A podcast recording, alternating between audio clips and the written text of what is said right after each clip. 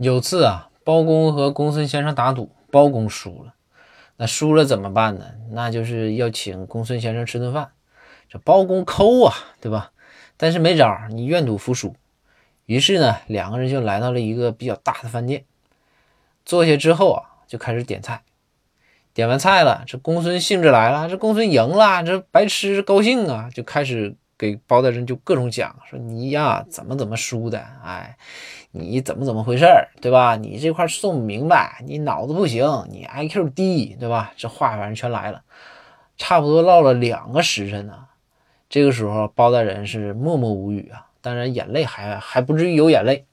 这时候，包大人就站起来了，就说：“哎，小二，小二。”就是小二说：“哎。”大人，您这有什么要求？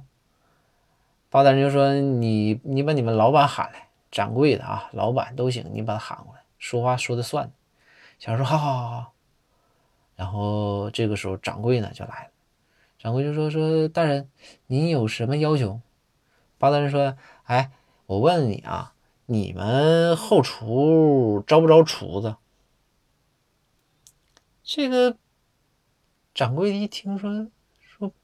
不招啊，然后包大人就又说说那你们还缺不缺服务员、店小二啥的？掌柜的说也不缺啊。说大人怎么的？你这这个开封府尹这个不想干了呀？包大人说嗯，那倒没有。你要是这些东西都不招的话，那两个时辰了，你怎么还不给我上菜呢？